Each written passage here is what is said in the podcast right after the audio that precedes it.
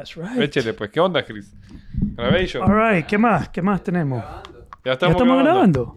En serio, ya estamos Ah, grabando, pero no sabemos de qué vamos a hablar. Bueno, vos empezá. Yo te tengo una... ¿Este es el coso del celular? All right. All right. Nos quedamos aquí. Sí. Sure. Sure, we'll take some Qué water. pro, ¿viste? Eh, a ver, denos aquí. Son, son increíbles. He aprendido tanto en cada programa. Genial. Gracias. Muchísimas gracias. ¿Quién fue? Menicucci. Menicucci. Ay, se- ¿cuál es tu nombre? Se me olvidó tu nombre. Te acabo de escribir porque estás consultando sobre Inquebrantable. Eso le digo a Mayorga también. Ah, Gracias. Lo de los huevos y no la experiencia. All right. All right, we gotta go. Gotta- Esto está alegre. Deberíamos de hacer un live todo el podcast.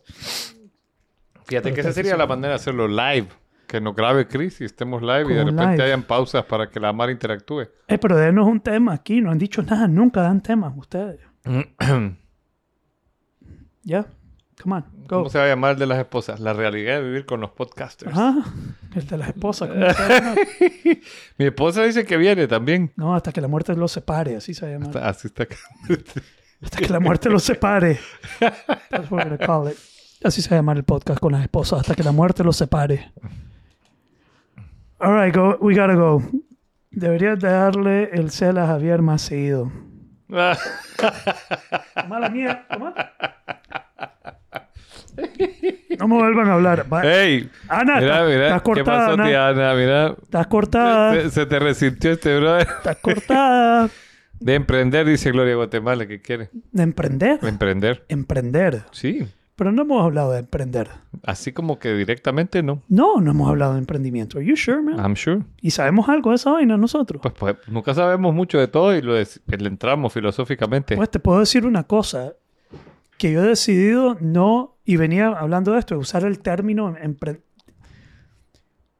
ponerte el título de emprendedor. Como adoptar la identidad de emprendedor y lo dañino que puede ser eso. Sería dañino. Es dañino. Es dañino. Es dañino. Porque, por ejemplo, hoy estaba viendo un mae hablando de que el, el fin, el fin, el objetivo del emprendedor es crear trabajo. Ah. Entonces, espérate. Tengo la sensación que ya empezamos el episodio, fíjate. Algo así, pero no hemos empezado. Este es el preámbulo. Entonces, el ¿Y, fin. y dejo esto así en vivo? Pero onda? entonces hay un montón de gente que, que, que dice, el fin de un emprendedor es esto, o ser emprendedor implica esto. Entonces, en vez de vos descubrir lo que realmente sos y serlo, agarras este término emprendedor, te lo impones y después tratas de encajar. Y al tratar de encajar, te crea sufrimiento. De acuerdo. Porque decís, puta, yo quiero ser emprendedor, pero no estoy creando trabajo. Entonces, ¿qué significa eso? O no estoy, ah, o yo manejo, no sé, no, dicen que no puede ser el que maneja la empresa. Entonces, hay un montón de cosas que la gente dice, de- porque lo que es emprendedor no está como claramente definido. Hay diferente gente que piensa diferente de lo que significa ser emprendedor. Entonces, vos tratas de adoptar eso y después te perdés vos ¿Sí? por tratar de adoptar la identidad Por- de emprendedor, perdés tu identidad y tu esencia. Y eso con cualquier, Con cualquier cosa. Sí. Estoy de acuerdo. ¿ya? Con cualquier. Dice aquí, Gloria, ¿viste que está bueno el tema? Está bueno el tema. Pero bueno, pues, let's get started. Va, pues. Ahí está el hombre. All right, we're out. Much love. We're up. Quebré al inquebrantable. Está buenísimo también. De... Oh, no, no, I don't want to share. I don't wanna share? No, I don't want to share that. Let's not discard video. Welcome. Discord. All right, now we got to set this up. Me da tiempo de set this up. ¿Cómo se pone ahí, loco? How do I put it to... Do I usually put it like that? Right there? I guess we gotta start recording. Ya está grabando, ya está viendo para acá. Me gusta esto, loco. I like this setup. Hey, let's get started.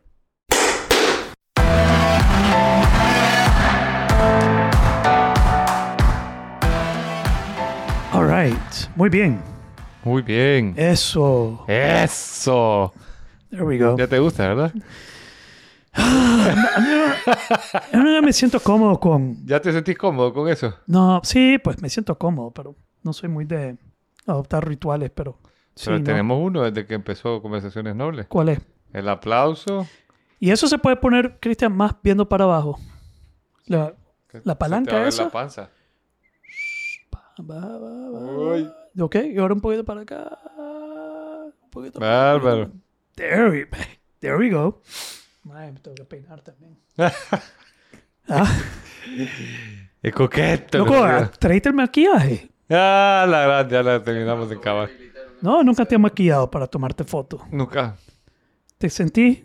Bien, yo soy como soy, con manchas y todo. No, no te, te sentí que si te pones maquillaje Me Menos- desagrada, te, desa- te desagrada, me incomoda. te incomoda. Sí. ¿Por qué? Antes cuando iba a los canales de televisión a hablar, me ponían ahí un par de puffs de maquillaje. ¿Y te incomodaba? Sí, ¿Así? sí. Sie- Siempre echarme cosas en el cuerpo, cremas y cosas. no es por homofóbico. No, no, no, es es, es el sentido. Por miedo al- que si te echaste o No, no me ¿Te gusta. puede gustar? no, ¿Ah? ¿No es al eso? revés, me desagrada. Por ejemplo, por mucho ¿No tiempo. crees que estás presionándole el desagrado como, No, como, escucha, como obligando el desagrado? No sé si me explico. Es como- desagrado puro y duro. Te, te- te voy- te voy a contar de Puro. dónde viene. Mira, cuando estaba en Zamorano, eh, el, el doctor Andrews me veía llegar en primer año a, la- a las clases con él. De acuerdo, Andrews. El gringo, Chele ¿no? John, le decíamos cariñosamente. ¿Cómo le decían? El Chele John. Charlie Jones. Y entonces me, me decía, venga para acá, señor Arana. ¿Qué pasó? Le digo, usted está muy bronceado, muy quemado por el sol. ¿Se pone bloqueador? Yo le digo, no. ¿Por qué? No me gusta sentir la, la- la crema en el cuerpo. Si la próxima vez me dice, viene usted a clase así de quemado, le voy a poner falta. Ah, por sí. su salud, me dijo. Mire yo, y me enseñó su pelona, tenía varias... eh, Por ma- Chele, que vos estás susceptible a... Sí, los cheles somos más susceptibles, me dijo, y estas manchas se pueden convertir en cáncer. Y no quiero saber que aquí contribuimos a su cáncer, así que eh, voy a estar pendiente de eso. Qué interesante. Y especialmente en la nuca, me dijo, póngase cosas aquí. Entonces no te gusta echarte nada. Nada. Ahora estoy aprendiendo, porque ya de viejito, me, pues de más edad, ya, ya me estoy quitando la onda y me estoy poniendo que bloqueador y cosas así cuando voy a estar bajo el sol. Yo por surfear tengo malísima la piel. Yo si voy a una dermatóloga me va a decir, deja de exponerte al sol. Y, y no voy porque no me voy a dejar de exponer al sol. Pero mira cómo tengo estas manchas blancas, Ajá. perdiendo la pigmentación de la piel en los brazos. Y mi filosofía es que voy a dejar hecho trapo, loco, a, los a viejos. And it's okay, It's okay, right? right? Espero llegar funcional, pero por lo menos he hecho, he hecho trapo, man. No hay, con mis arrugas, me gustan las arrugas. ¿Sabes qué me dijo una vez el mentor de mi mentor? El mentor de tu mentor, ¿qué te dijo? Este cuerpo solo lo vas a usar una vez. Yeah, so use it. Use it all the Como way. una Toyota Hilux. Ya está haciendo publicidad. Tal vez nos dan algo. ¿No te acordás el el eslogan? No lo use, maltrátelo. Maltrátelo. Sí. Yeah.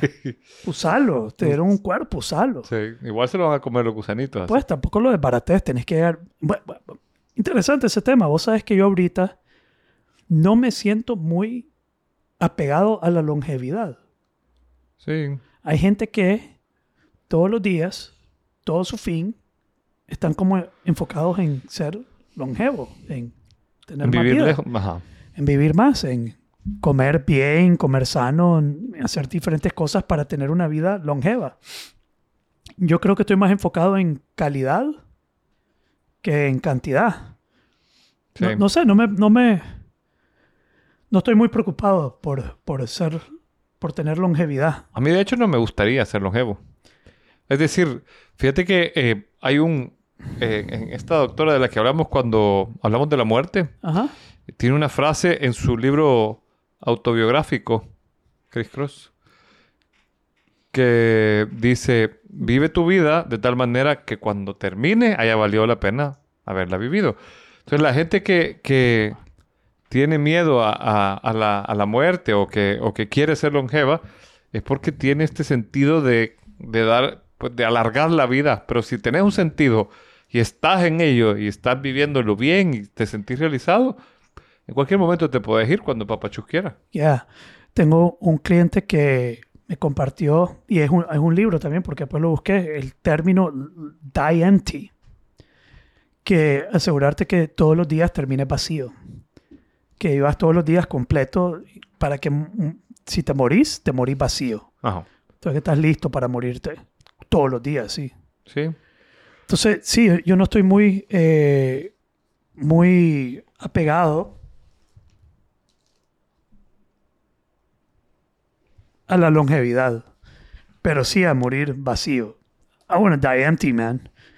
Y creo que habíamos dicho que, pues, si yo me muero ahorita, hay un- varias cosas que se me vienen a la mente. Por ejemplo, me gustaría hacer algo, no sé si en este episodio, no creo que sea en este episodio, pero ¿qué le diría a mis hijos si me muero? Pues, ¿qué, qué me gustaría dejarles dicho a mis hijos si me muero? ¿Qué, ¿Cuál sería mi, un, un video, un podcast, un algo que sería dedicado a, a eso? Eh, pero yo me siento listo para morir. Sí. Y Yo me lo he preguntado y me iría tranquilo. Si me fuera hoy, me iría tranquilo. Tengo planes, los viviría con todo. pero, ¿Planes? ¿Qué, tiene, ¿Qué planes tenés? ay, hay cosas que me gustaría seguir desarrollando. Ajá, Sí. ajá. Te voy a decir, por ejemplo, eh, el, el proceso que, que lleva el desarrollo filosófico. Hay stages que me faltan, que me gustaría. Oh, yeah? Like what? Sí. Por ejemplo, eh, What stage are you on? What stage came before that? And what the hell comes after? I'm really curious. Sí, eh, hay, hay- cuando tenés personas a las que vas desarrollando, es bonito verlos llegar a cierto nivel. Y a mí me gustaría, podría ser eso. Eh, digamos, me gustaría, voy a ir a, a- a Roma el año que viene. Me gustaría... No vi- como un bucket list de Tengo cosas que te gustaría hacer list, sí. antes de morir. Sí. Como esto me gustaría hacer antes de morir. Esto me, me- era de mis pendientes, Grecia y Roma. Ya fui a Egipto. Grecia. Ma, yo no tengo ¿No tenés? bucket list. Bucket list. No hay nada que realmente que piense que quiero hacer antes de morir. Estoy abierto a hacer cosas, pero no hay nada que diga, ah, la quiero hacer esto antes de morir. Ajá. Ya. No, ¿No? no. No, una. Ir a surfear a Indonesia. Así lo estabas poniendo en el grupo el otro Lo día. puse en el grupo. Es que varios amigos cercanos acaban, Han de ido a ir, Indonesia. acaban de ir a Indonesia. ¿Y qué tal? Bueno, para ir a surfear es el- la meca. Es el, pero no es la meca, la meca es Hawái. Eh, pero la meca de Hawái es como Hollywood. Pero no es como tipo de olas. Mira, Hawái es como Hollywood, que si quieres ser un artista de cine, you gotta make it in Hollywood. Ajá. If you don't make it in Hollywood, si no sobresalís en Hollywood, no vas a ser artista de cine. Ok. Es como el lugar donde tenés que ir a demostrar lo que sos. Eso es Hawái. Y eso sucede ahorita, en esta época. Comenzando noviembre, eh, los oleajes. eh, Hay dos temporadas, por lo menos en el Océano Pacífico. Está la temporada de los swells del norte Ajá. y la temporada de los swells del sur. Ok. Ahorita está terminando la temporada de los swells del sur. Ajá. Entonces, aquí en Nicaragua, por ejemplo, termina la temporada de surf. Cierran todos los surf camps ahorita en noviembre y abren de vuelta hasta marzo. Wow. Porque el océano sur, que es donde viene todo el oleaje hacia Nicaragua, se apaga. Todavía entran olas, pero no es constante. Entonces no es como el tiempo para hacer negocio y manejar los tours y todo eso. Y se enciende el océano Pacífico Norte. Comienza a generar oleaje. Eso le pega a Hawái, particularmente en la costa norte de Oahu, que es como el lugar famoso, North Shore Oahu, donde está Pipeline y Ajá. entonces, en esta época, todos los profesionales, todos los profesionales, se van para Hawái. Entonces, ahorita de noviembre, diciembre, enero, ahí están the top cream, top, top, top, están todos en Hawái. Y ahí es donde vos tenés que ir a hacer tu nombre. Sobresalir, que te agarren en fotos, que te agarren videos. Wow. Hay algo que se llama The Wave of the Winter, que creo que son 25 mil dólares. Toda la temporada, la mejor ola de la temporada, le dan 25 mil dólares al surfista y creo que le dan 5 mil dólares al fotógrafo. Wow. Entonces, en Hawái no pasa una ola que no tiene, pues estoy exagerando, pero casi todas las olas tienen un surfista y todas las olas están fotografiadas Wow. porque hay un premio. Entonces, everybody's playing along. Entonces, Hawái es eso, esa es la meca. Indonesia es como el sueño para viajar para todo surfista, porque no sé cuántas islas son, creo que son como Son miles de islas. No sé si son 48 mil, no sé si son 8 mil. Cristian va a buscar ahorita en Google y nos va a decir cuántas islas hay en Indonesia. Pero son miles y miles de islas. Son miles y miles y miles de olas. Entonces vos alquilas una, un barco, te montas en un barco y vas de, digamos, un día estás surfeando una ola. 17 mil islas. islas. Y todo tipo de olas, pero son olas perfectas, son olas bellas, son olas de color cristal, son y estás en una isla, y estás en un- es como la the dream trip. Eh, entonces eso tal vez es como mi algo que quisiera hacer antes de morir. Yo, yo me, me- buscando así lo que te ofrece la Lupita del Instagram, me topé con una playa en Portugal también, Nazare, que tiene una sola. Nazare. Da- a mí me da vértigo solo de verla. Nazare es la ola más grande en- del mundo. No es la mejor ola del mundo, pero es la más grande. Es, por, es como... Hay gente que la critica porque no tiene una forma muy eh, perfecta. No sé, es una ola rara. eh, pero sí, cuando levanta eh, verticalmente es la ola más alta y donde se están rompiendo, rompiendo todos los récords mundiales ¡Wow! de... de pues, Pero si te caes ahí, me imagino que va a ser difícil salir de la ola o, o- o hay forma. Pues ahí, ahí hay eso... ¿Cuánto? 30 metros de altura. una 30 ola. metros de altura. Pero Nazare, surfear, estamos hablando un poquito de surf ahora. Eh, Nazare ya es otro deporte. No es lo mismo ser surfista que ser surfista de olas grandes. Ah, Ya llegas a un nivel donde cambia el deporte, donde ya es otro tipo de entrenamiento, otro tipo de capacidad, donde ya te puedes morir, ya se vuelve más real la vaina. Aquí en Nicaragua está la ola de Popoyo, el Outer Reef. Ahí ya se reduce la cantidad de personas. Pueden haber un montón de surfistas en el país, pero ya cuando esa ola está rompiendo, que solo rompe cuando hay swells grandes, ya se reduce a un número mínimo de personas. Eh, hay un maestro que se llama Manuel Rezano, que es un argentino que vive aquí en Nicaragua. Sus hijas, nacieron aquí en Nicaragua, compiten como nicaragüenses. Eh, es probablemente lo mejor que hay, eh, que, que está relacionado al país en temas de ola grande. Se va a Mavericks, va a Hawaii. No creo que haya ido a Nazare, pero está en ese nivel, pues está en un nivel profesional. Y es un grupo de personas, creo que hasta hay un como un, creo que se llama como el 35 foot eh, club, 35, como el club de tantos pies. Y arriba de eso hay 100 personas en el mundo que están dentro de ese club de, ¡Wow! de tantos pies. Que son surfistas de ola grande, ya es otro deporte. Entonces, Nazare es otro deporte, implica tener gente ahí que te está cuidando, ya estás con jet skis, eh, ya no es remando, sino que es jalado por cuerda. Esto es fascinante. Surf, eh, puta, hay tanto, no es solo montarte una ola, hay, hay, de, hay de todo, pues, bien variado. ¡Wow! Ya. So there, me- there you go, that's my, my I guess my Ese es tu bucket Voy a ir en el 2023. Ya lo tenés presupuestado. No, pero se va a hacer, brother. Yo no lo hago como diría el AINE. Yo no presupuesto. Esa mierda se va a hacer y ya está. a presupuestado me refiero a que está en el plan del año. Que va- está en el plan del año, hermano. Yo necesito un par de locos que se rifen conmigo. Por eso andaba... Cristian se va a rifar. Cristian dice que está, ya hablé con él personalmente y a mí me toca buscar la información para ver cómo es. Ya con estos brothers que fueron, ya puedo por lo menos tener por dónde Mi caminar. hermana tenía bastante información de una de las islas de ahí porque quería que fuéramos a... ¿Qué? ¿Fiji o qué?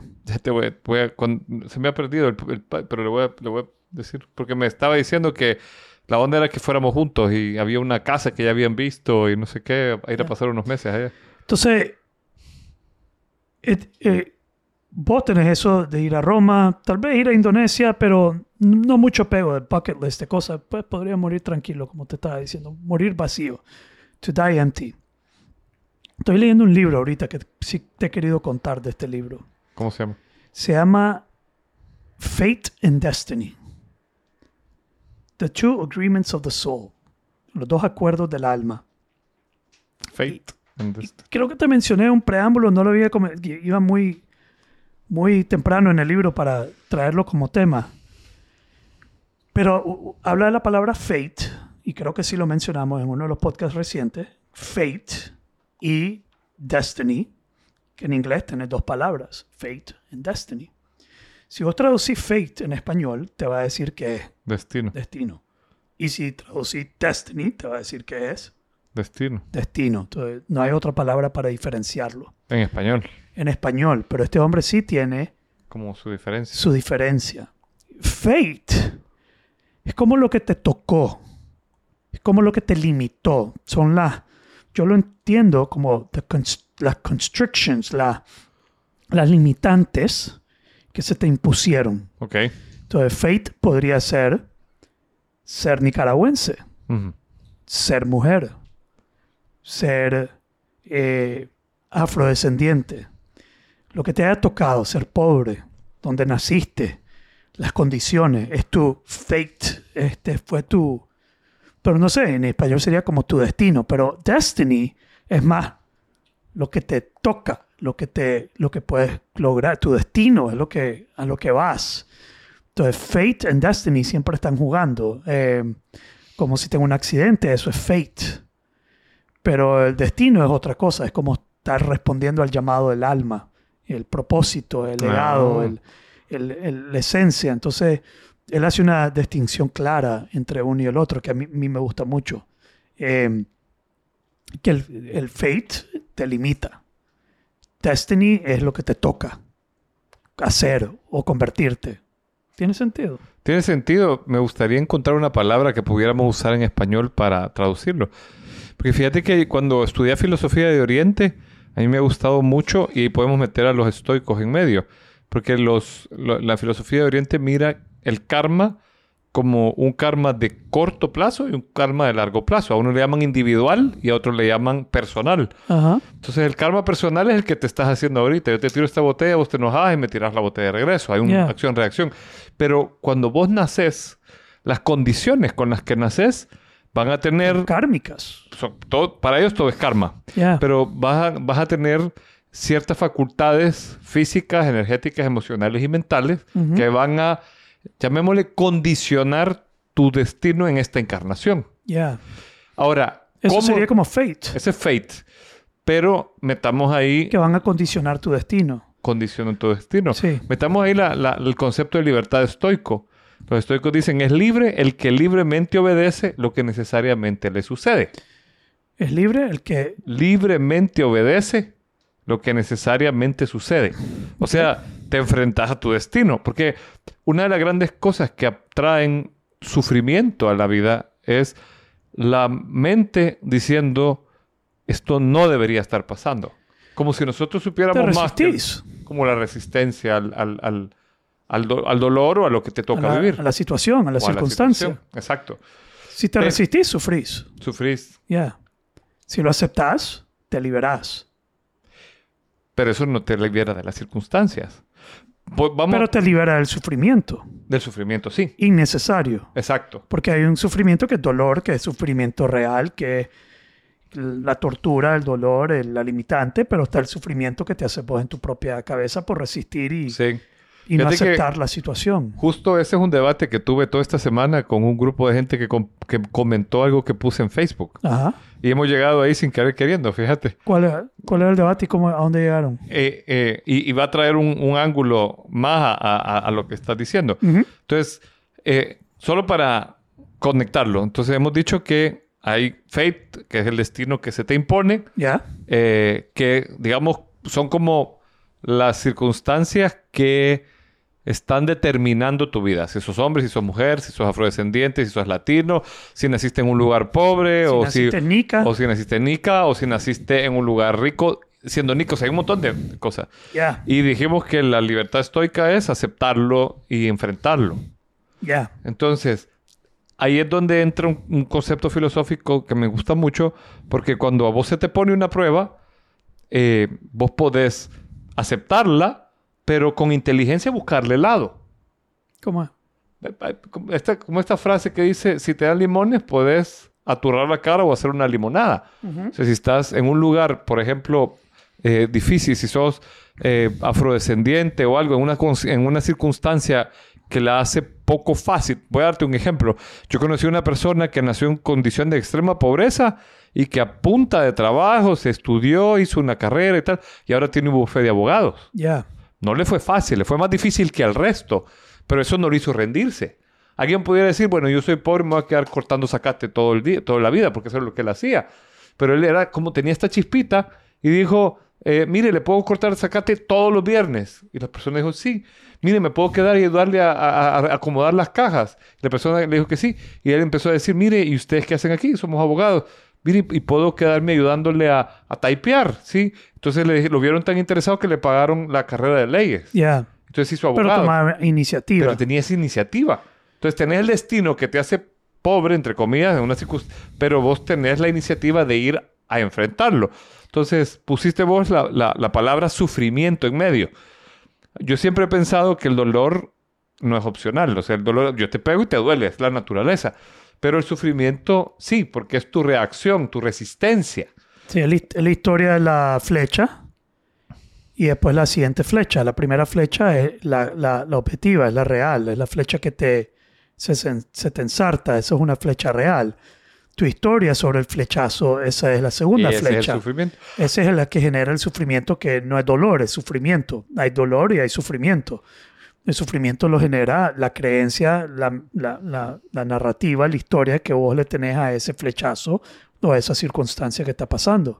De acuerdo. Así lo veía yo. Pero fíjate que busqué la etimología de sufrimiento y la definición de la RAE de sufrimiento. Ajá. Porque el debate fue ese. Fíjate, el, el post que yo puse es el Papa Juan Pablo II diciendo esto. El sufrimiento puede convertirse en un camino de purificación. Ya.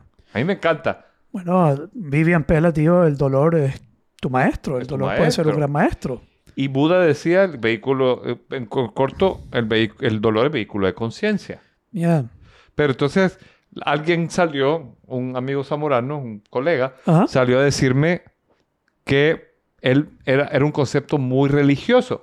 Era como crearte la necesidad de sufrir y, y aceptar lo que Dios. Entonces es, es interesante porque es que mm, la queja de- o, o el comentario y empezó este debate pues de qué era Pero- pero- qué significaba sufrir y qué y qué significaba purificar. La palabra pureza en relación Pero antes, antes de...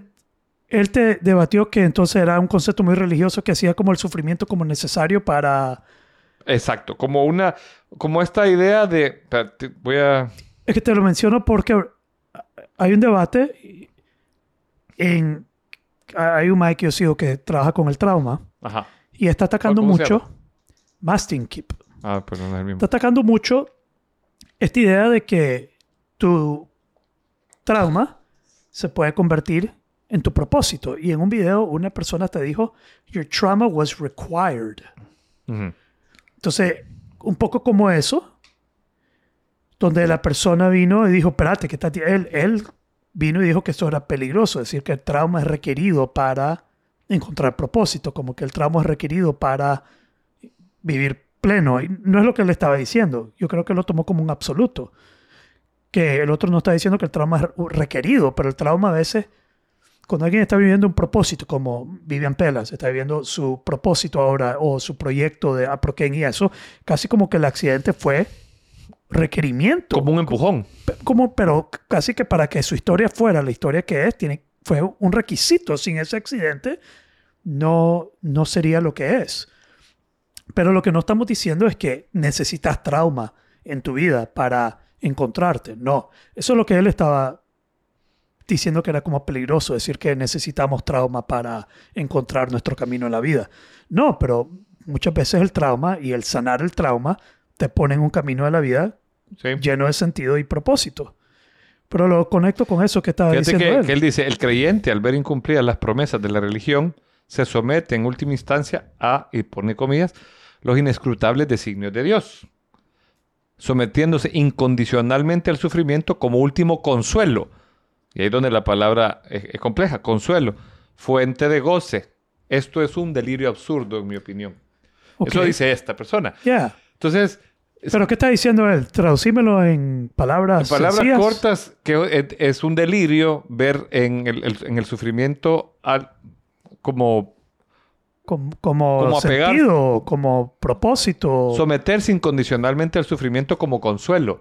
O sea, el someterte al sufrimiento, el decir, acepte que este es el designio de Dios, sufra. Dios quiere que vos sufras. Entonces, sí, eh, pero de, vuel- de vuelta como poniéndolo como un requisito para... como un requisito. Como un requisito, como que pero como una visión que te están queriendo vender en la religión. Entonces ahí eh, eh, es interesante porque eh, si te pones, porque, porque por ejemplo en el mundo religioso de las, de las culturas abrámicas no creen en el karma, creen que todo es el plan de Dios. Sí, Y, y ahí se, se- entonces el plan de Dios quiere que vos sufras y vos tenés que someterte porque sos creyente. Esa es un poco la crítica. sí, pero el budismo parte de lo mismo. La primera, no, the first noble truth, la There primera verdad pain, uh, noble, suffer. hay sufrimiento, Hay sufrimiento sufrimiento. hay. Hay. y que hay un camino para aliviarlo y que tenés que encontrar cuál es la razón y cuál es el, la- el antídoto, Y al final es el desapego. el desapego. Y- y- pero las dos reconocen que hay sufrimiento, sufrimiento hay. ¿sí? Eh, entonces, pero vos ibas a decir la, como la El ángulo final. epitomología, la palabra etimología sufrimiento. sufrimiento es dolor, eh, dolor, básicamente. Como dolor. Dolor. Sufrimiento es dolor. Es, es que sufre, que, que hay dolor en un tiempo determinado. No habla de, de resistencia al dolor. La etimología y, la, y la, la definición de la RAE hablan de dolor. Yo siempre lo había entendido así, como una, como, porque alguien me escribió, porque ha habido un debate en la red, bien armonioso, no me ha salido nadie así que me, que me ataca a mí, sino que tirando No, ideas. elocuentes todo. elo- eh, pues, al Eso menos- fue elocuente. Sí, y, ordenado. Sí, se, se esforzó mucho en transmitirse como inteligente. Sí. Ajá. Así es el That's what I personaje. get from that. Ese sí es el Sí, personaje. estaba a decir, Pero era una persona a la que, par que quiere dar una idea, quiere dar a entender que, eh, que lo dijo bien. que lo dijo, O, eh, que, que está también, Que- que habla no solo difícil, dio como una buena idea, sino que también llenó una identidad también a la misma vez. sí, sí. Pero, pero eh, ¿cómo se llama? Como yo la identidad de ser hijo de puta aquí ahorita, no me, no puedo evitarlo. Pero fíjate que es interesante porque vale, la vida es siempre va, nos va a doler. Pero a mí, a mí me gusta la postura que vos decís de que el sufrimiento produce, o sea, es, es, es tu diálogo o tu reacción psicológica al dolor. ¿Qué haces con, con la historia? ¿Qué historia le creas al dolor? genera más, genera el sufrimiento. Vos puedes estar enfermo, cómo reaccionas a esa enfermedad, cómo la crees, cómo la pensás, eso te va a generar más. pues, sufrir es una decisión, en teoría. Eh, por lo menos eso es lo que he entendido también del budismo. Te estás decidiendo sufrir dándole una idea, una, Una, Pero- una narrativa, llamémosle. sí, una dolor, historia, una otra historia. flecha. Entonces está la flecha del golpe, pero después está la narrativa que, que te dice. Y, y quitando esa narrativa, quitándole la historia, cambiándolo, no resistiéndolo, aceptándolo, te libera. ¿Cómo era la, la frase de los estoicos? Es libre el que libremente obedece lo que necesariamente sucede. Sí, lo, y, y usan la palabra obedece, que podríamos usar la palabra que el que acepta. Sí. Es libre el que acepta lo que, Lo libre que viene. Lo que viene, el que acepta lo que viene es libre. Aceptarlo no quiere decir no, no intentar cambiarlo, ¿verdad? O sea, porque fíjate que si metes aquí, hab- habíamos metido en la, en la habíamos puesto en la mesa la idea del, del- del karma. El karma viene y te pone una barda. La barda te está cobrando algo que vos debes, pero también se vuelve una prueba de superar. Ya. Y, le- y para superarla, dicen los filósofos de Oriente, necesitas dos componentes, inteligencia y valor. Ok. Mira qué interesante este, este libro, que Fate and Destiny. Se llama Fate and Destiny, los dos acuerdos del alma. Acuerdos. Ya, The True Agreements of the Soul. Que, que lo, lo miro muy conectado a lo que estás diciendo del karma, que te impone una barrera, te pone una, una limitación que como que te la has ganado por tu karma pasado. Esto lo te vamos a poner así, pero te vamos a hacer más chaparrito, más gordito, más feo, pa, pa, pa, pa. Sin decir que los chaparritos y gorditos son más feos. Lo, lo más feo lo estamos agregando a un chaparrito. Puede ser chaparrito, gordito y bonito. Para que no diga Y que adorable, adorable. Sí, porque pues van a decir, mira, José dijo que todos los chaparritos y gorditos son, Son feos. feos. No, algunos son bien bonitos. Pero le vamos a agregar chaparrito, Feo. gordito y feo. Sí. O tal vez te hizo alto, flaco y feo. También puede ser una, una posibilidad. para que no jodan. Ha- Había alguien Pero- que decía ajá. que podía, porque decía la broma de que hay personas que pueden ser eh, de ciertas características que los haría guapos o guapas, pero están mal armados O están en el lugar incorrecto. la cultura incorrecta, el tiempo incorrecto. en el tiempo incorrecto. Si has nacido hace 500 años, tal vez hubiera sido la... perfecto. Ya, cagada. Karma. Te tocó. Karma, te tocó. Te tocó. Entonces él dice que hay dos acuerdos que el alma hace. Uno es antes de nacer. Es el acuerdo, el primer acuerdo del alma. Este tiene que ver con el propósito del alma. Este es el propósito de lo que el alma viene a cumplir en la vida. Ok, Ese es el primer acuerdo y se hace antes de nacer. imagínate. Ya. Este es el yo vengo a la vida para esto. Yo existo para esto. A esto voy. El segundo acuerdo es el acuerdo que el alma hace con la vida terrenal.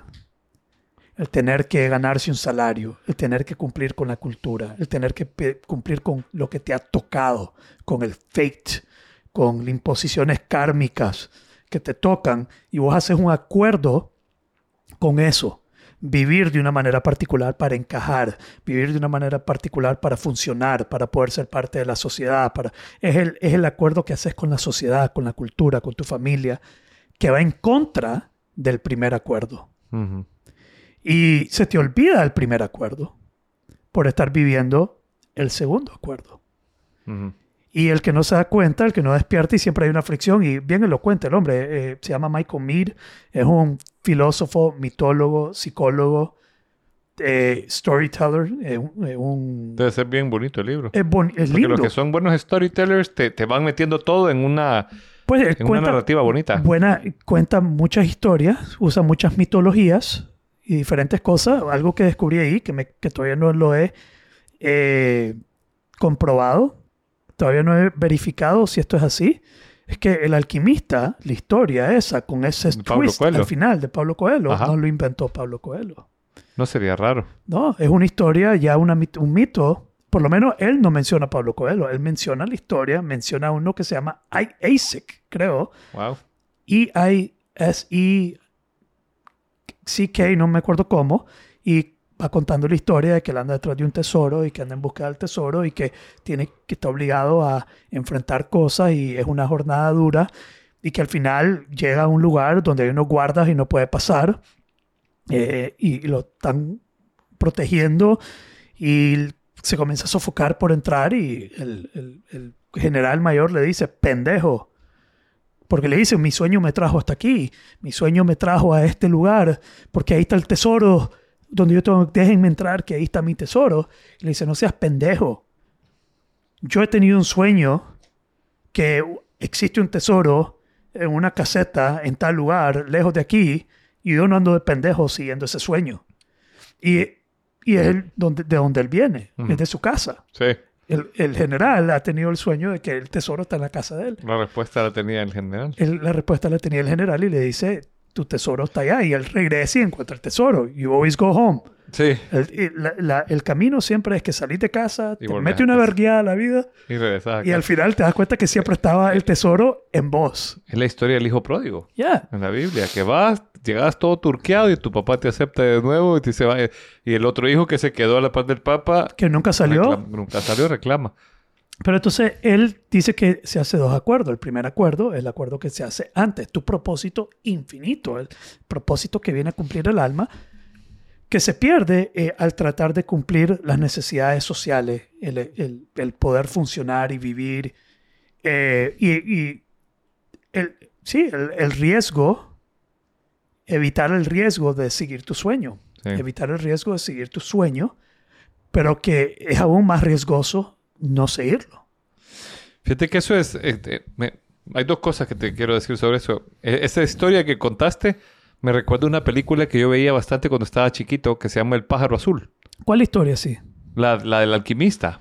Sí, que vos lo has leído, ¿no? Sí, sí, Vos lo he sos leído. fanático Soy fanático. Yo, yo, me, sos- yo me eduqué filosóficamente Sos el leyendo a Pablo agricultor Coelho. Que basa toda su Puta, ni llegué filosofía. ¿no? Ajá. Eh, el agricultor que basa toda su filosofía en En historias de Pablo Coelho. Claro, claro, claro. El maestro Pablo Coelho. Es un maestro. Master Paul. Sí, hombre. hay un libro, hay una película en El Salvador en los 80 y 90, early 90s, late 80s, habían un programa que se daba en la telecorporación que se llama Gente Chica. Entonces todos los años daban las mismas películas, cerca de Navidad, cuando vos ya salías de vacaciones. Finales de octubre, noviembre, diciembre. Todas eran navideñas y así. Había una que siempre la daban, que se llamaba El Pájaro Azul. Ok. Entonces, No, eh, eh, es bien bonita, es bien infantil, pero tiene un mensaje bien profundo. Fíjate, yo ahora que la recuerdo, la he buscado para enseñársela a mi esposa, porque es un ciclo del héroe. Están estos chicos que tiene a alguien enfermo y le dicen, para curarlo, necesito un pájaro azul. Y ellos hacen un gran viaje. Van al mundo del pasado, van al futuro, van al mundo de los muertos, eh, eh, hablan con fantasmas de guerras y tal. Y les- a todos les preguntan por lo mismo, el pájaro azul. Eh, van al mundo donde están los no nacidos. Entonces hay, hay un montón de niños. O sea, a mí esa onda me, me encantaba porque yo ya tenía ese, como esa coquetería con la idea de la reencarnación, chiquito. Ajá. Entonces están en este lugar donde hay un montón de niños jugando, llegaba un barco y le decía, ¿tú qué vas a hacer? Yo voy a nacer para hacer no sé qué. Yo me traigo la cura de no sé cuánto. Y todos los niños ya sabían qué respuesta traían al mundo. Y llegaba y un viejito se salía del barco y le decía, fulano, mengano, sutano. Y todos se subían y no todos podían subir, solo los que iban a nacer ese día. Entonces, finalmente, los, no- y esto no- es viejo. la película es hasta... la- Las primeras versiones que yo encontré eran blanco y negro. Ok. Fíjate que en una de las versiones sale la Shirley Temple. Ok. Pero es linda la película, no le han hecho remix nuevo. Y Pero cuan- hicieron la película Soul de Disney. Que es parecido, sí. Es muy parecida. Es muy parecido. Yeah. Entonces, ellos se dan por vencidos. Llegan a la casa y cuando llegan a la casa, siempre había habido un pájaro azul en la casa. Hicieron todo el viaje para encontrar el pájaro azul en su casa. Sí, la, la, la, como la conclusión en todo esto es que siempre el tesoro, lo que andas buscando, Está dentro. Está dentro. Está dentro. Está dentro. Pero la cagada es que también dice que no lo vas a encontrar hasta que no salgas a la... Necesitas toda la vergueada. Es más, el que, el que escucha esto y dice, ah, entonces como está dentro no voy a hacer nada, Ajá. la caga, La caga. no lo encuentra. Tenés que salir en el journey, tenés que hacer la travesía, tenés que ir en búsqueda, tenés que tomar el riesgo, pelear con los monstruos, enfrentar tus temores, tus traumas, tu todo, tu, Revoltarte con la vida. para después darte cuenta que it was inside yourself. Fíjate que eh, hay, hay este libro que, que me encanta, es mi, de mi top 5, se llama Karma Yoga. Eh, lo escribió un chamaco apellido Vivekananda. Entonces cuenta una historia que está un mendigo afuera de un templo iniciático y llega un chavo medio vestido, toca la puerta, lo entrevistan uno de los maestros del lugar y lo dejan pasar. Yeah. Entonces él llega, toca la puerta y dice, eh, yo quiero pasar. Y dice, no, vos no podés. Ah, es que aquí son, eh, ¿cómo se llama? Solo dejan entrar a los privilegiados. dice, no, espérate. Este tipo vino acá y era un rey, tenía cuatro palacios, 80 mujeres, ha ejército. acá, esta historia. y ha renunciado a todo eso para venir. Él ya terminó, ya hizo, ya vivió, ya hizo. Vos Estás buscando el privilegio. Estás buscando el privilegio, estás buscando tener techo, pan y cama. Anda a conseguir eso y te vamos a dejar entrar. Anda a conseguirlo para después renunciarlo. Exacto. Yeah. Entonces, Vivekananda te dice en Karma Yoga que ¿cómo, ¿cómo me puedes decir a mí que no sos pecador si no te has, no has dicho en lenguaje más religioso, ¿no? ¿Cómo me puedes decir a mí que algo no te tienta, que algo no, no sos mundano, que son si no lo has vivido y te has desapegado? To- tocando la idea primera de, de que el trauma es o no es necesario. No sé, ¿cómo me puedes...? O sea, para mí, dice tiene mucho más mérito. Alguien que ya se revolcó en la vida. Me ¿Y dice, ya sanó? está. Se sanó, probé, no sé. Pero es lo que dice Jordan Peterson. Ser un monstruo and learn to control it. Ajá. Ser un monstruo y aprender a controlar. Primero aprende a ser un monstruo, después luego aprende a controlarlo. Si no puedes ser un monstruo, ¿qué mérito tiene ser bueno? ¿Qué mérito tiene ser no de- dócil? Ser dócil no tiene mérito si no es Si no es una elección. si no es una elección y sos capaz de ser un monstruo. Entonces, eh, eh, no hay mérito en ser bueno cuando lo único que sos es frágil o débil o miedo o que no, no, no has luchado, no, no, no es te has que hay, gente que es el que no que quiere justificar con ser bueno el hecho de no actuar, no hacer cosas porque es de alguna manera ¿Qué, qué te es? Me llegaron, me llegaron un mensaje, una muchacha que escuchó el podcast de Doña Vivian, se fue y se compró el libro. y andaba con el libro. Dice que le, se le aparecieron un par de personas hablándole negativamente de Vivian y de lo que ella hacía. Uno dice que ella se está lucrando personalmente de Wow. lo que hace, que me parece ridículo. Y, ¿Ah? Ay, por favor, sí, no creo que se esté lucrando. Y otro juz- la- juzgaba sus valores o... Pero quiero decir dos cosas. Yo te aseguro que ninguno de los dos tiene evidencia de ninguna de las dos cosas que se ha creído en su cabeza. De cosas que ponen en duda sus valores. ¿Ah? No, estamos claros.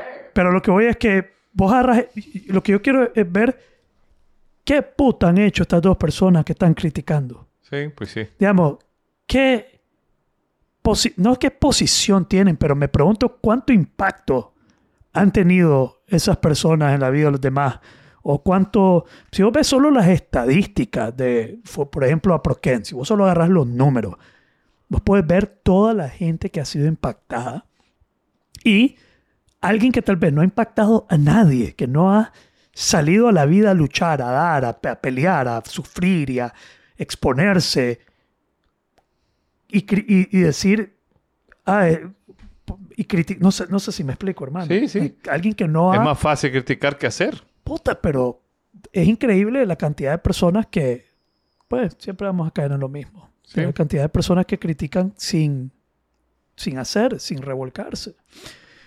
So, ya, eh, Y, fíjate que est- esta vuelta tiene que terminar, según todos la- la- los que han vivido la vuelta, empty, como estabas diciendo. O lo sea, tienen que dar todo. lo tenés que dar todo. Tienen que dejarlo todo sobre la mesa. Sí, Pero cuando, por ejemplo, ahorita, donde yo estoy en mi vida, 41 años, siendo quien soy, yo me siento completo. Y estoy en un punto en mi vida donde me siento completo. Digamos, no siento que me hace falta, no sé cómo explicarlo. Estaba hablando con un cliente y la palabra que usamos era self-love. Digamos, siento amor pleno por mí mismo por mis defectos, por mis pecados, por mi sombra. Siento, no siento como crítica hacia mí, me, me siento como que me acepto, como, pero, pero de una manera que nunca lo he experimentado en mi vida. Y eso, y esto era algo que estaba compartiendo con un cliente porque él lo estaba expresando. Estar en ese punto donde te sentís vacío, te sentís que no hay nada que hacer, no hay nada que lograr, no hay nada que simplemente haces porque, porque amás lo que haces, pero te sentís completo, te sentís vacío, pero un vacío bueno, no un vacío, es un vacío bueno, no es un vacío negativo, como vacío y deprimido. Es vacío, pero por lo lleno que estás, casi como una contradicción ahí. Es una contradicción porque está lleno de experiencia, no de sustancia. Es Y- decir, no es material el- la llenura. y será vacío de apego, vacío de apego. Y, y no, es, no estoy diciendo que es constante, que, pero me siento, me siento bien.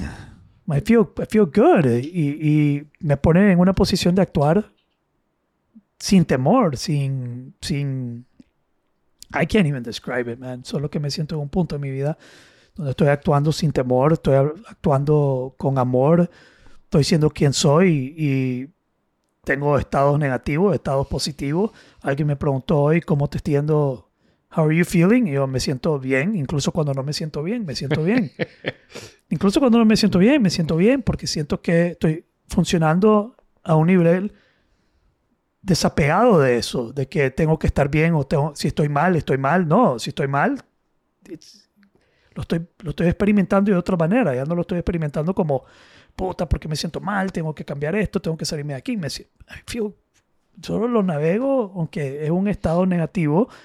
Just que lo acepto, no lo lucho, no lo resisto. But I feel good. Does that make sense? Sí, sí. Te entiendo. Sí. Eh, es, es bonito experimentarlo. Yo a veces lo logro, a veces logro meterme ahí donde digo, bueno, esto está bien, esto está mal. A veces me da un poco de ganas de cambiar algunas cosas y me desacomoda un poco esa sensación de... Porque cuando tenés las piezas claras, dices, ok, sí, estos son mis defectos, esto me falta, esto estoy trabajando, estoy bien, voy para allá. Lo, miro como que he aprendido. La palabra que se me viene es como to perform in life. Como que, que he aprendido bastante como para. Y me anima a pensar en la siguiente etapa de mi vida, viviéndola desde, este, desde esta posición. Digamos, no es que ya lo logré, no, no es que ya lo lograste, es que lograste un estado que ahora te permite lograr algo diferente en todo lo que haces de aquí para adelante. Como un estado de, de I don't know, man. I don't know, pero, pero me entusiasma pensar vivir el futuro, vivir lo que me queda de vida, ya sea 10 años, 5 años, 20 años, 40 años, desde esta posición, porque creo que lo voy a vivir bien. Sí. Like, lo voy a gozar, lo voy a, me voy a llenar más, o lo voy a vivir, I'm gonna live life to the fullest, a, lo más pleno, porque lo estoy viviendo desde este estado. Es no sé, Eh, es bonito crazy. cuando man. lo podés mantener, ¿verdad? Porque a veces a uno la, la- la vida te da un low blow y tenés que recuperar ese estado mental, ¿verdad? Puede ser que sí, tenés toda la razón, puede ser que momentáneo y lo pierda y lo tengan que recuperar de nuevo. Es que, mira, yo si algo he aprendido es que la hay una, no me acuerdo dónde lo leí, pero es que vos lográs poner tu conciencia en un lugar y si la soltás, se cae. Entonces, es, es cuando estás consciente, lográs poner la conciencia ahí, pero es lo que hablábamos, tenés el destino, estás trabajando y Fate. Fate y comes. Destiny. Entonces viene Fate y te Sí. dice, te, te distrae con algo y luego regresa y dice, espérate, espérate, tengo que volver. Eh, es como, como, como en una meditación, ¿no? Pues fíjate, lo, por, perdón, termina la idea. Es Que- como que una estás- meditación. Cuando estás meditando, tu mente entra con pensamientos y vos tenés que reconocer que está el pensamiento Y volver. y volver a la meditación. Ya. Y en el, en el mismo libro él habla de, de eso, que, que vas a estar siempre con un pie en uno y un pie en el otro. Y siempre vas a tener que volver, ir y venir entre el destino, el- entre el segundo acuerdo y el primer acuerdo. Eh, porque el, el fate, las circunstancias de la vida, siempre te van a jalar y te van a distraer. Cuenta una historia bien interesante. Eh, de un, no sé, alguien encuentra un genio. Y, pero no el genio de la lámpara, pero un genio, o alguien, no me acuerdo tan con, cómo era la historia, pero está dios o algún ser divino. Y van caminando en el desierto. Ay, él quiere saber cómo es ser Dios. Él quiere saber algo. Algo le pregunta. No me acuerdo, sinceramente, pero le pregunta: Mi deseo es saber lo que vos sabés. Y dice: Puta, ¿en serio? Sí, yo no puedo hacer. No, yo quiero saber lo que vos sabés. Entonces dice: Ok, pues entonces van en un desierto y van caminando en el desierto, van caminando en el desierto. Hasta que el Dios le dice: Tengo sed. Y hay una aldea en el desierto. Y le dice: Anda, tráeme, un, anda, tráeme agua. Y él entra a esa aldea buscando agua. Pero en lo que está en la aldea pasa una chavala o algo y se distrae con ella. Y creo que se distrae tanto que se queda. Y se le olvida la encomienda divina, que era ir a traerle agua al Dios. Y queda viviendo en la aldea por años. Forma familia, tiene nietos. Digamos, vive su vida entera en la aldea. Y siempre se le olvida por qué entró a la aldea. Entonces de repente hay una tormenta, algo pasa y tiene que, todo se le comienza a perder, no sé qué pasa, una tragedia o algo, y se acuerda del Dios. Entonces se acuerda que, que se le había olvidado que porque había, y esa era como la Y historia. sale de la aldea. I don't remember what happens next. hay, que, hay que volver a leerlo. Pero, no, pero eso era, eso era como la, la moraleja, era que él entró con una encomienda divina y en vivir la vida se le olvidó la encomienda divina. Y esa encomienda divina va y viene, de repente estás conectado con ella, va fluyendo con la vida, va fluyendo con tu destino, con tu, con tu propósito infinito, y de repente las necesidades de la vida, se te enferma un hijo, alguna cosa, te obliga a responder, se te olvida, y estás entre ese ir y venir de tu primer acuerdo del alma y tu segundo acuerdo del alma. Fíjate que hay, al- hay algo que es interesante que me, me resonó en lo que estabas hablando. Y es que entre los dos acuerdos está el materialismo. O sea, digamos, llamémosle al el afán de lo que llaman los, lo- eh, eh, los cristianos los afanes de la vida. Sí, que sería el segundo acuerdo. Es el segundo acuerdo. Ya. Y hay, hay un, un principio en Nueva Acrópolis que es hacer un estudio comparado de religiones, ciencia, filosofía y arte. A mí me ha servido un montón porque eh, el crecimiento que uno tiene desde el camino espiritual, por ejemplo, yo crecí como católico. Tenés una aproximación a la moral, tenés los mandamientos, lo que Dios, lo que fue la resucitación, o sea, el plan, digamos la estructura para crecer espiritualmente. Y eso te da un valor y los afanes o las cosas son vistas desde un punto de vista. Pero si vos por un momento te salís de ahí y vas y estudias otra cultura, vas a ver, te vas a poder poner otro sombrero. Yeah. Entonces, al tener varios sombreros, vas a- al poder enriquecer tu mente y tener, atreverte a entretener otras ideas y empezar a aceptarlas, porque ves comparaciones bien valiosas, vas a, en mi- eh, fue mi experiencia, eh, atreverte a, a vivir otras experiencias que desde un punto de vista muy, digamos, de una sola religión, te, te obligaría o te, te bloquearía a, o, o- o, digamos, voy a usar una palabra que no sé si es la correcta, satanizaría ciertas Sí. acciones, ciertas Hay- pruebas. las religiones se encargan de cagarte, de darte suficiente miedo para que no andes jodiendo con otras religiones.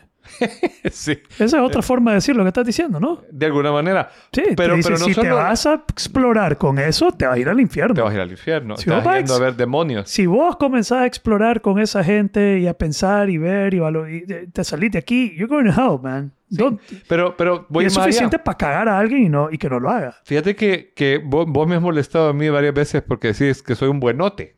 Ajá. Entonces, cuando yo llegué los primeros años donde mi mentor, él me decía lo mismo, sos un buenote. Te Concha quiero- arriba, concha abajo, tortuga en medio, ¿qué es?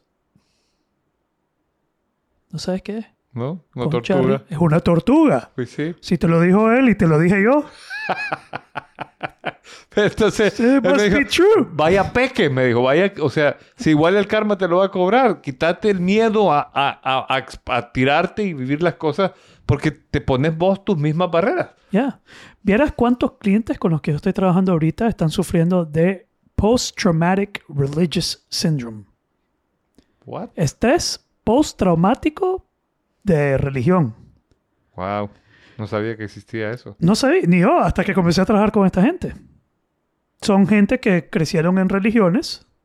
Pero ya a nivel cura o simplemente eran muy integrados en una religión.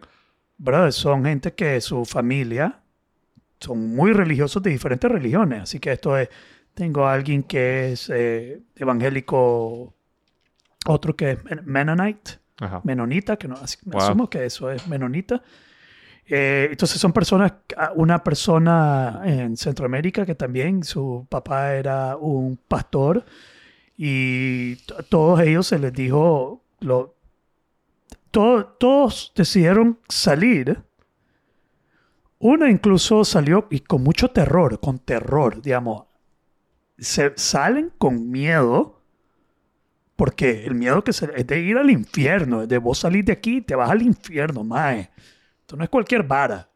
Esto es quemarse en la eternidad. En la eternidad. En la eternidad, es quemarte en la eternidad. Ese es el nivel de, de satanización que te ponen para no salirte. Y te estoy hablando de diferentes, te estoy hablando de cuatro diferentes religiones.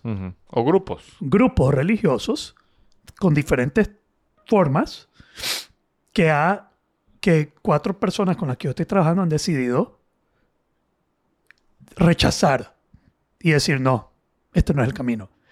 That takes freaking courage. Eso Sí. requiere un valor enorme.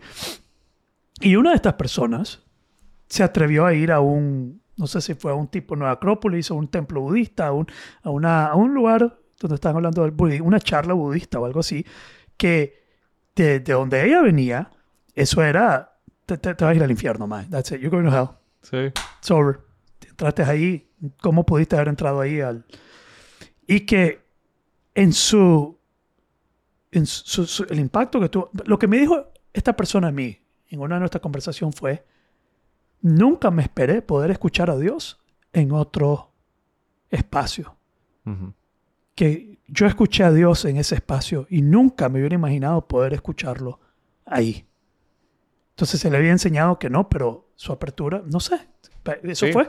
Y entonces sí hay algo que se llama Post-traumatic. post-traumatic. Lo estoy diciendo a mi modo, pero sí existe post-traumatic religious syndrome, Qué fuerte. que es el trauma que sufriste de vivir en una religión que luego rechazaste o te saliste y que se te impuso y que fue muy fuerte y se te generó miedo y te generó tra- trauma, te generó trauma. Es trauma religioso. Fíjate que yo crecí en un colegio Opus Dei y estando en, un, en uno de los años, eh, los profesores de religión nos daban hasta fechas, tres fechas en agosto, Ajá. en el 87 o el 88, que el diablo iba a reinar sobre la tierra, esos tres, tres días de oscuridad. Ah, la pocha. Y tenías que rezar sin dormirte, porque si no el diablo te llevaba en cuerpo y alma. Clase de religión, el cura y los, y lo- y los profesores de Ya religión. pasó el día Ya, ya pasó. y no Era- pasó nada. No pasó nada. ¿Sigues aquí? 15, 16 y 17 de agosto del año 87 88. Yeah, that's... Imagínate. Y yo me acuerdo que mi mamá fue a quejarse. Y le dijeron, ah, pues sí, es que es lo que enseñamos aquí. Pues para, sí, para Vaya. todo, sí hay. Te voy a contar otro, otro trauma. Este sí fue trauma para mí, porque mi mamá me... Yo, mis primeras referencias de mentor, de, de- de maestro espiritual, fueron los curas. Yeah. Hay, hay un cura con el que yo, para mí era el San- se parecía mucho a San Juan de la Cruz. Cura carmelita, se llamaba el padre Arturo. Él, él fue el primer cura que me dijo, yo creo también en la reencarnación, yo me he desdoblado. eh, y hasta una vez me dijo, yo me masturbo. No Y quiero dije, escuchar. "What?" Eso me incomoda. Pero, Pero, es, pero una, es una realidad... Pero, vaya, come on, ¿cómo, cómo nos vamos a sorprender? Lo, sorpre- lo sorprendente fue que te dijo. Sí, Hay curas eso, que han en- en una abusado. confesión. Pues sí, pero hay curas que han...